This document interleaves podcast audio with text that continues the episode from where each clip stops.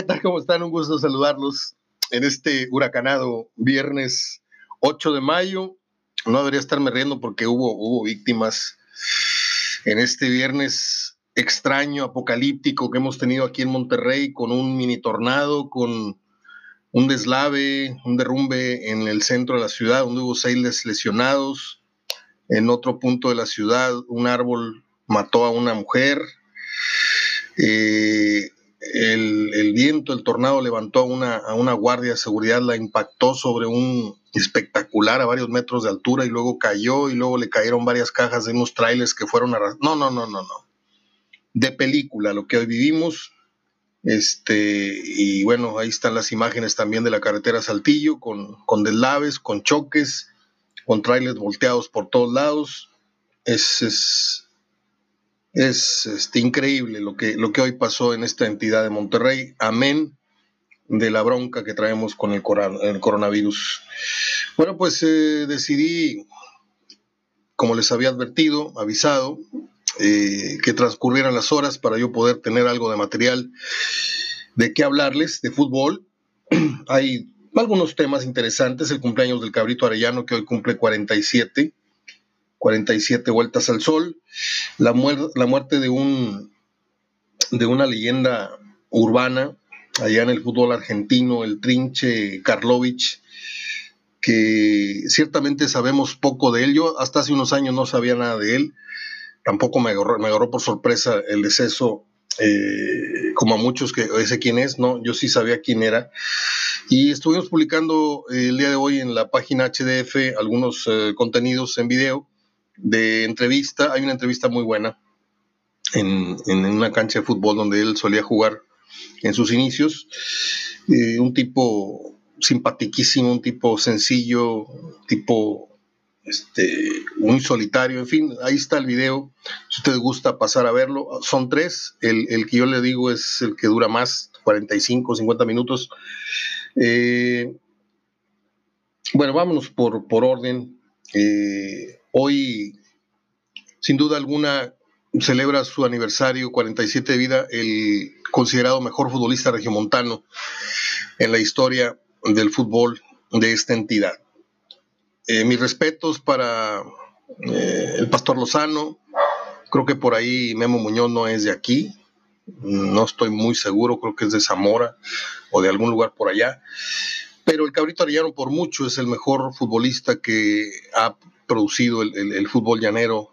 Este, hay que recordar que sus inicios fueron allá en los Vaqueros de Guadalupe y fue descubrimiento precisamente del el Charro Arellano, por eso le decían el Charrito, antes que Cabrito, su apodo original fue el Charrito Arellano por el Charro Barragán, el que le mando un saludo, no sé si, si se encuentre bien él, ya, ya, ya es una persona de edad y es un, un hombre con mucha historia en el pueblo regimontano, el Charro Barragán.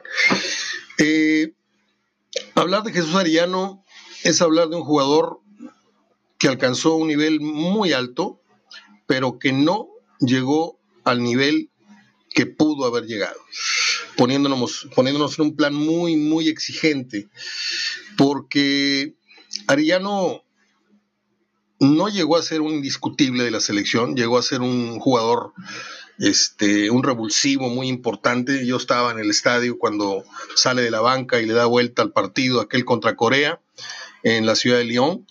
3-1, eh, la primera victoria de México fuera de, del continente, no sé cómo estuvo aquel, aquel dato, pero eh, fue un jugador importante que siempre le faltó un grado de convencimiento en sí mismo o de consistencia. Y cuando tuvo la oportunidad de irse a jugar a Europa, no quiso. ¿Sí? Tal vez porque el cartel del equipo italiano, el Chievo, en ese entonces, pues era un equipo que ni en el mapa teníamos, a lo mejor acostumbrados a los grandes nombres, a los seis, ocho nombres que uno acostumbra a barajar en aquellas épocas y hoy, que el Inter, que la Juve, que la Roma, que esto, que lo otro, y de repente llega la nota de que al cabrito lo quiere el Chievo, le decían Chievo, pero eh, se dice Chievo de Italia, y Arellano pues así como es, le digo, no, gracias, no me interesa. Oye, no, no, no voy a ir. Y se quedó acá y acá se convirtió en un ídolo, este, que tuvo un paso muy fugaz, pero también fue muy querido en Guadalajara, tengo entendido, y que, bueno, de sus problemas personales no voy a hablar, eh, afortunadamente ya, ya lo resolvió, eh, ni tampoco cómo invirtió su, fortuna, cada quien, él tiene una flotilla de, de carros, de taxis y no sé qué tantos carros deportivos, bien por él, mal por él, no sé.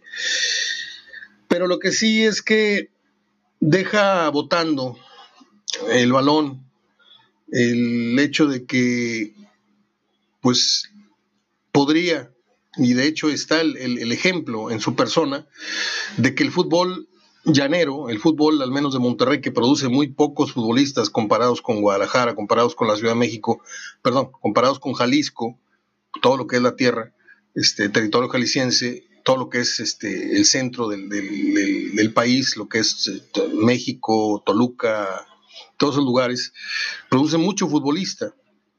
Y nosotros, como una gran entidad y muy futbolera, creo que nos hemos quedado muy a la saga en la producción de futbolistas de primer nivel.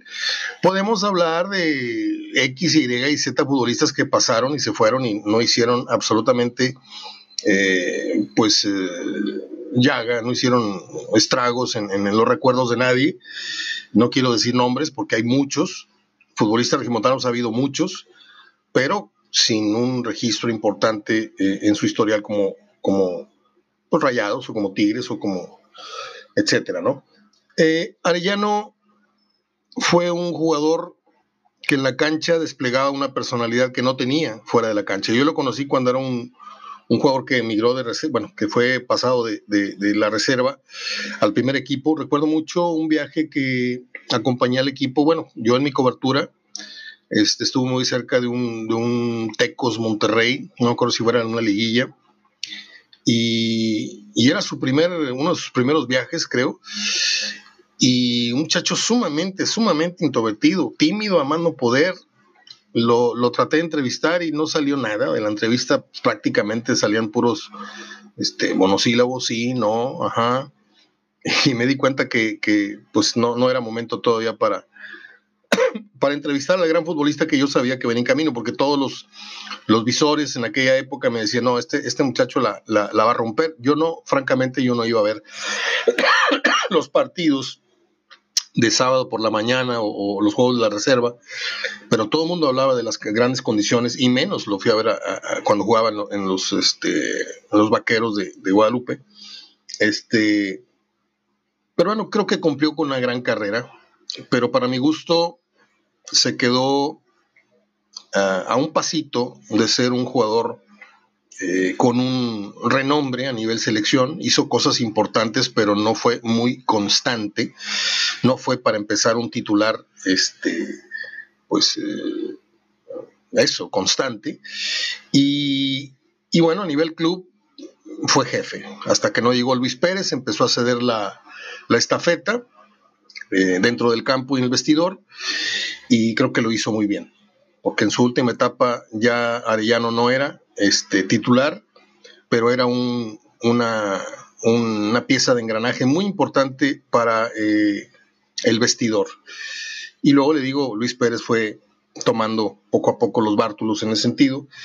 Y bueno, felicidades al Cabrito Arellano. Vamos a ver si lo convencen de jugar en esta liga naciente de fútbol, porque pues, está regresando medio mundo retirado. Pero no creo, conociéndolo, no creo que, que le lleguen ni al humor ni al precio para que vuelva a jugar fútbol. Eso digo yo. Vamos a ver. Eh, escuché una entrevista hoy por la tarde de Torrado en donde dice que el Tri va a buscar un estilo agresivo. Ojalá y en este intento eh, también se busque un estilo defensivo este, que no ponga a temblar eh, partidos importantes eh, que definan alguna situación importante, algún pase, esto, lo otro, porque México defensivamente, así haya estado Rafa, así haya estado el que me digan, hasta con el Halcón Peña, este, históricamente México ha tenido muy malas defensas, no nos hemos, por eso les dije el otro día y lo dije en serio, que por ahí alguien propuso el tuquismo, creo que fue el Chima Ruiz, y yo dije, claro que sí, porque si algo tiene el sistema del Tuca es esa forma tan aseada de salir jugando y esa forma tan aseada de, defender en bloques. Y yo creo que lo primero que tiene que aprender, aunque no sé cuál sea la idea de, del Tata Martino, pero lo primero que tendría que, que aprender México es a saberse defender bien, ¿sí? no, no, no parecer equipo de barrio donde no bajan los que tienen que bajar y, de repente ves a los cuatro defensas ahí rifándose la contra cuatro, contra cinco. Este, yo así he visto al equipo mexicano en mundiales. Raras veces le he visto un aseo, eh, un, eh, contra Brasil cuando hemos sacado el cero, cuando hemos ganado de Bamba algún partido importante, este, ha sido porque el rival mm, la ha fallado increíblemente o porque Ochoa tuvo la mejor actuación de su vida, eh, pero de esos partidos que dice, si se juega 10 veces nos van a ganar 9. Lo que ocurrió hoy, poniendo como ejemplo algún un partido pasado, los que les digo, este, pues eh, corrimos con demasiadísima suerte. Eh, ojalá y México encuentre un estilo eh, en estos próximos dos procesos que yo son los que veo venir del Tata Martino al frente de la selección oficial. La FIFA ha autorizado cinco cambios para eh, el regreso de las ligas, en tanto no se normalice esta situación que se dice durará entre dos, año y medio, dos años, para que ya podamos volver a la normalidad. Y normalidad es volver a los tres cambios, volver a la gente eh, en los estadios. Eh, no me hagan mucho caso, eh, en este, este renglón de los aficionados en las gradas, puede ser que regresen en enero, puede ser que regresen en septiembre, hay, hay pronósticos muy contrastantes. Yo lo que sé, porque gasto dos o tres horas oyendo radio con especialistas, leyendo periódicos europeos, eh, viendo a medianoche, a medianoche eh, noticieros y programas de opinión en España, en Alemania, que está mi hermano, nos pasa información a mi hermano y luego a mí. Eh, esto no, no, no va a estar tan, tan en mi otra como acá pensamos que va a ser, ¿no? está muy sobado yo el término de que esto no va a volver a ser igual, aunque aparentemente sea igual, no volveremos a, vivir el mismo mundo, eh, el mismo día a día, nos vamos a tener que cuidar. Y yo, una reflexión que vengo haciendo desde hace más de un mes y medio, que la estuve dejando para una buena oportunidad, no sé si sea esta, pero estamos conscientes de que nunca en la historia de nuestras vidas habíamos estado tan conscientes de algo. A pesar de que anda mucha gente en la calle, mucha gente sí está obedeciendo porque le tiene miedo al virus, le tiene miedo a contagiar a, sus hijos, al adulto mayor que vive con ellos, etc. Y hemos, hemos eh, adquirido un, grado de conciencia importante. ¿sí? Mm, a lo mejor no somos de el cinturón automático, que esta cosa, el, cinturón de seguridad en el coche. A lo mejor no somos de, de no tomar una cheve mientras vamos manejando. A lo mejor tipo de cosas todavía no, no las logramos entender del todo, ¿no? Hay quienes todavía se pasan de vivos y andan ahí manejando con su tecate este, en medio de las piernas. O en la carretera ahí van cheleando porque pues van a las vacaciones y, desde la carretera ya van en la fiesta. Eh, eh, hasta que no les pasa una tragedia o no les cae un multón o no les retiran la licencia, ahí ya viene el castigo que te hace reconsiderar las cosas. Pero yo digo, ¿no será esta una buena ocasión para adjuntar a este tipo de temores propios del virus el temor a que la siguiente crisis es la crisis del agua? Porque se está acabando el agua ¿eh? en el mundo. En México ya tienen serios, serios, muy serios problemas en, la meseta del centro, eh, problemas con el agua. Nosotros todavía no sufrimos del todo ese desabasto. Digo todavía eh, porque estamos a, nada. No sé, tres años, no sé, cinco. Las presas a veces llegan a, un grado ínfimo de agua y luego cae un aguacero como el de hoy y nos alivianamos y otra vez a, a despilfarrarla. Pero debería de empezar yo, digo que es una muy, buena oportunidad este, este sentimiento de, temor que, ha inculcado el, coronavirus, para que también a la gente le inculquen el temor de que, oye, ¿y qué vamos a hacer sin agua?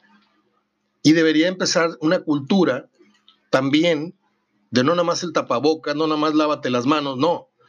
Báñate y cierra la llave. Eh, lava los trastes con una, una, bandeja en donde ahí remojes los trastes y no tener la llave abierta del lavabo, no rejar las plantas a tal hora, cosa que se ha venido haciendo, yo lo sé, por muchos años, pero esta es la vez.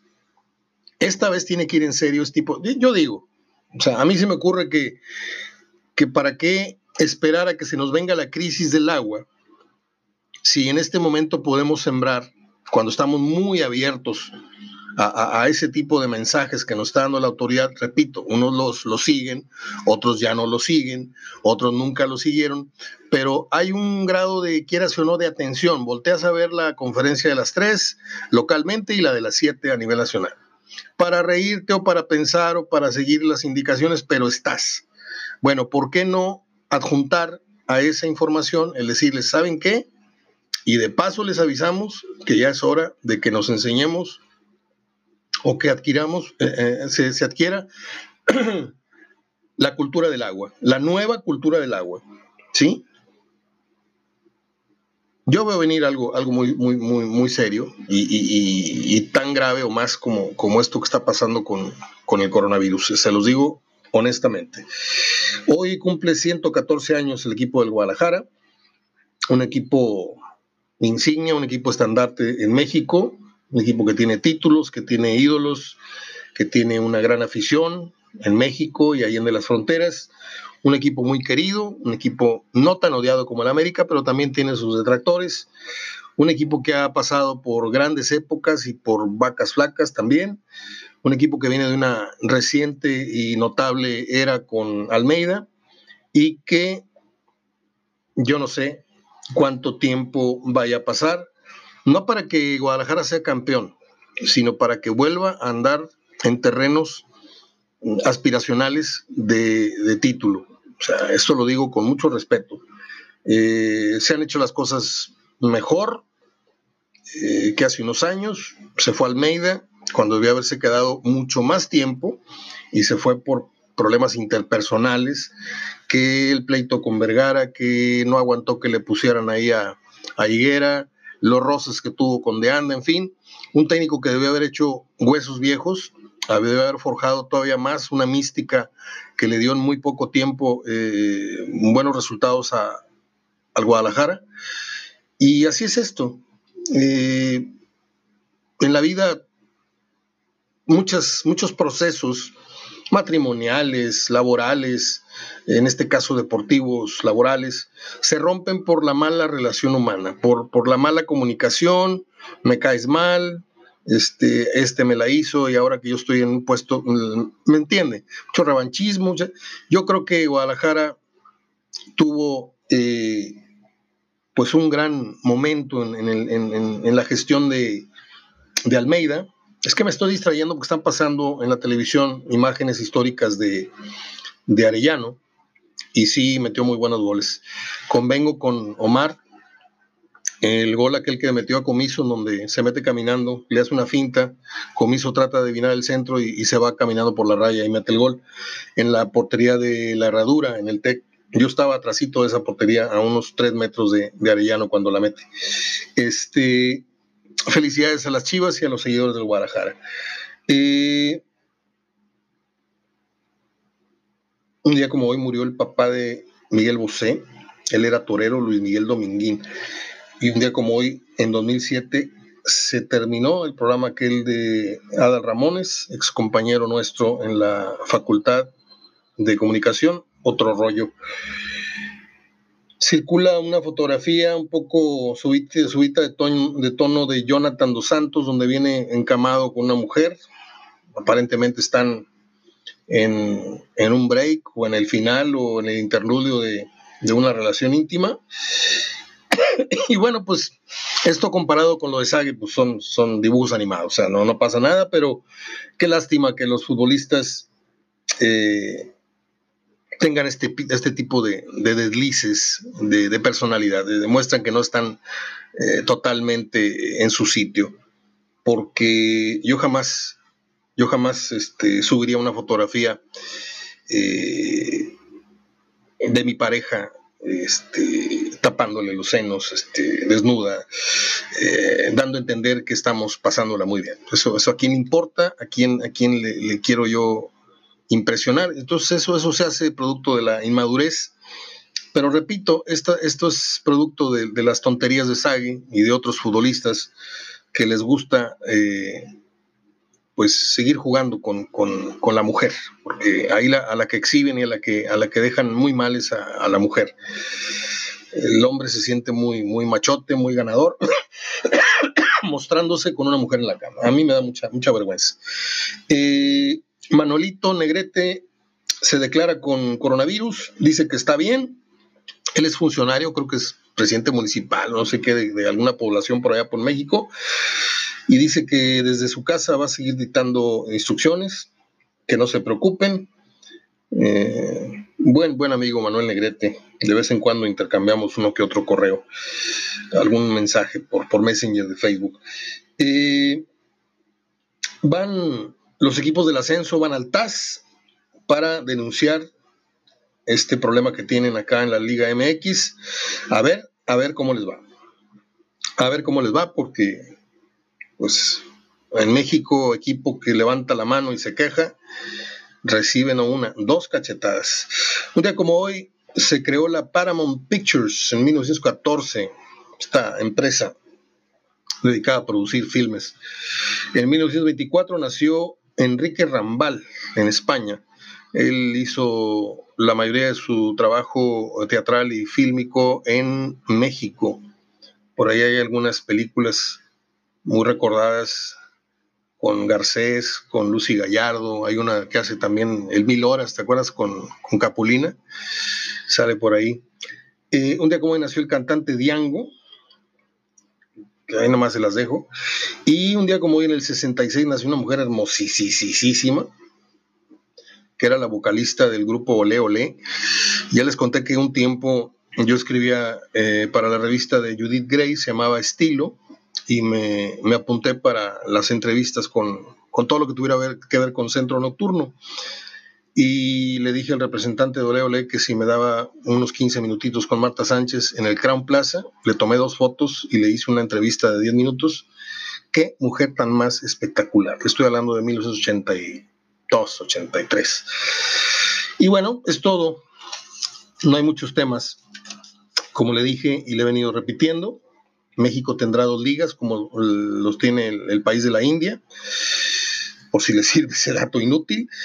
Y pues ahí está el contenido del trinche Karlovich en el, en el blog HDF para que usted, si le pega la curiosidad, métase a ver las maravillas. Vienen testimonios de Valdano, de Menotti, de futbolistas muy, muy, muy reconocidos del ayer y del hoy, pero sobre todo los del ayer dicen que Karlovich hace ya un buen tiempo atrás hacía cosas que Messi y que Maradona y hasta más. Así es de que no es ninguna leyenda urbana, por ahí hay videos también de, lo que hacía en la cancha. Y pues ya me voy.